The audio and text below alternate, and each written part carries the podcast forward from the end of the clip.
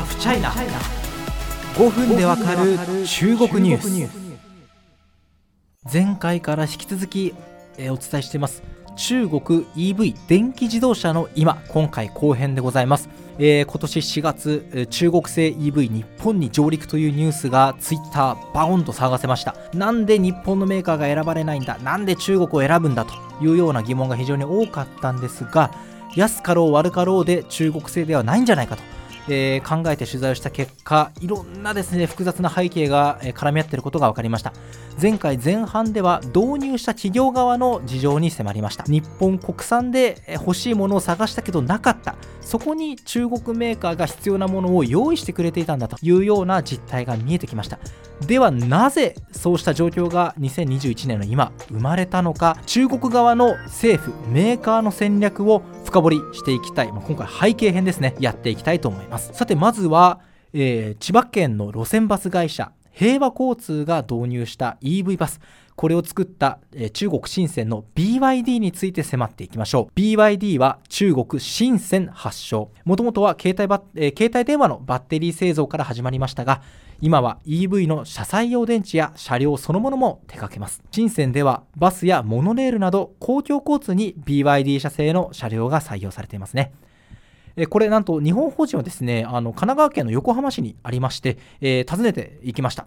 今ですね日本国内で BYD 社製の EV バスは53台なんですが2030年までに4000台が目標だと BYD 日本法人の花田新作副社長は明かしています、えー花田さん曰くですね日本は海外から入ってくるものに警戒心が強い。はいその通りです。一番重視するのは品質に問題がないかでしょう。はいここもその通り。そこで考えた戦略がこうです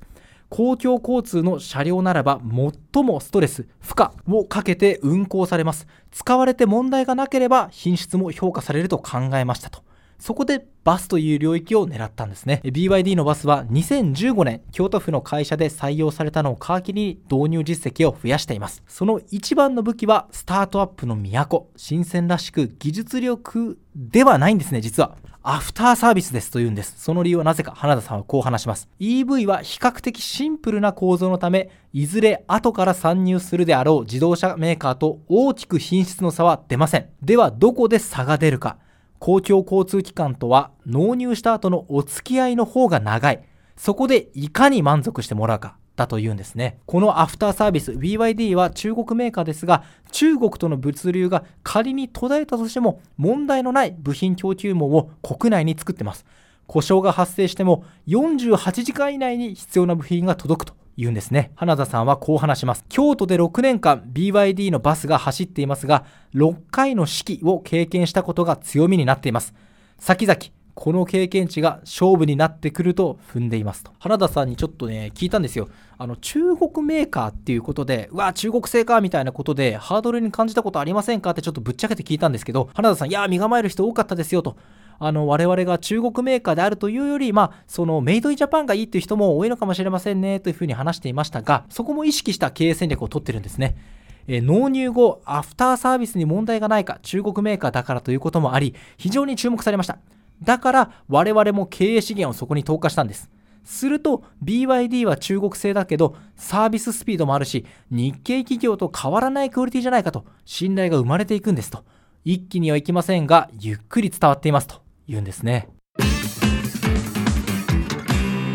じゃあ中国の EV がこうやって日本市場に浸透しているのは、E- BYD1 社がすごくて BYD の功績なのかと。そうではないんです。実は2000年代から先を見越していた中国政府の政策の後押しがあったんですね。取材したのは中国の EV 事情に詳しい日本総研のほど塚正史シニアマネージャーです。ほど塚さん曰く、まずは中国は完成車や電池メーカーなどの作る側への研究開発支援をしていたというんですね。10条1000両、まあ、10都市に1000両という計画だったんですけど実際にはもっと多く各地方都市に公用車として2500台程度を導入させたと言うんですね。要は作る側 EV 作ってくれやと。政府の力で地方政府にそれ買わせるからガンガン作れっていうわけなんです。まあもちろんね当時はその施策的な意味合いもあってですね同時期の日本メーカーが作ったものと品質が劣っていたと見られるということなんです。しかしこの経験が結果的に中国メーカーのトライアンドエラーの一環となって技術的な下地を作るきっかけになったと言うんですね。もちろんこの中国政府が当時 EV に公費を投入していたとのは理由があるんです。ほど塚さんは次のように話します。ガソリン車では中国国内ですら合弁として進出してくる外資に勝てないという構図がありました。中国の消費者にとって純中国製の車はあまり品質が良くないという認識もありガソリン車以外の領域で戦いたいという意識が官民双方にありましたと。つまり EV に注力したのはもうゲームチェンジャー EV にかけるという産業政策的な意味合いが大きいんですね。脱炭素というのは後付け的な程度だというんです。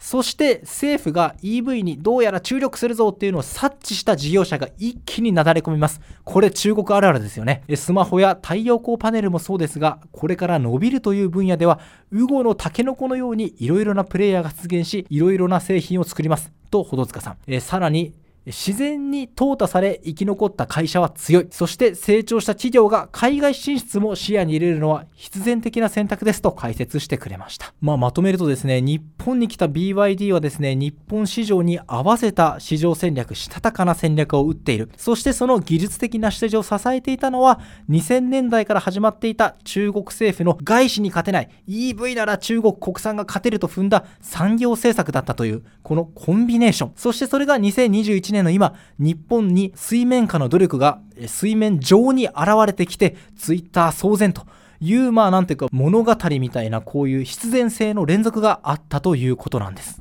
じゃあこれから日本の、ま配送用車両配送用トラックとかですね EV バスは中国税の転嫁になるのかどうやらそうでもなさそうです。日本国内にも対抗する動きが出てきているからです。例えば熊本大学。環境省などと提携し、市販のバスに日産リーフのモーターとバッテリーを組み込み EV に改造、横浜市で実証実験として運行させました。まあ、今終わってるんですけどね。日野自動車も小型 EV バスを2020年春に発売します。では、今後どうなるのか。どうやら日本国内で競争が始まる気配があります。現場と専門家の意見一致しているんですね。日本総研のほど塚さん。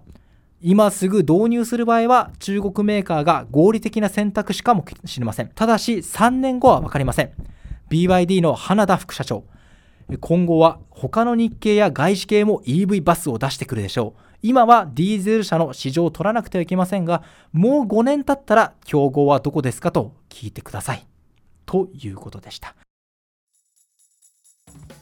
中国 EV 非常に面白いです、えー、中国の産業政策中国企業のしたたかな戦略そして日本メーカーの立ち位置日本の産業政策いろんな要素が絡み合って水面に出てくるんですね。なんかこう中国の侵略だなんか日本は警戒しろみたいな単純化したストーリーで見るのは非常にもったいないですしその面白さその経済的なチャンスを噛み砕くことはできません、えー、今後もどんどん、えー、取材していきたい、えー、領域がまた一つ増えてしまったなということで、えもう馬車馬のごとく僕も取材頑張りますということです、え前後半に分かれてですけれども取材の成果を皆様にお伝えできることが僕の喜びです、えこれからもぜひ、えこのラジオを聴き続けていただければと思います。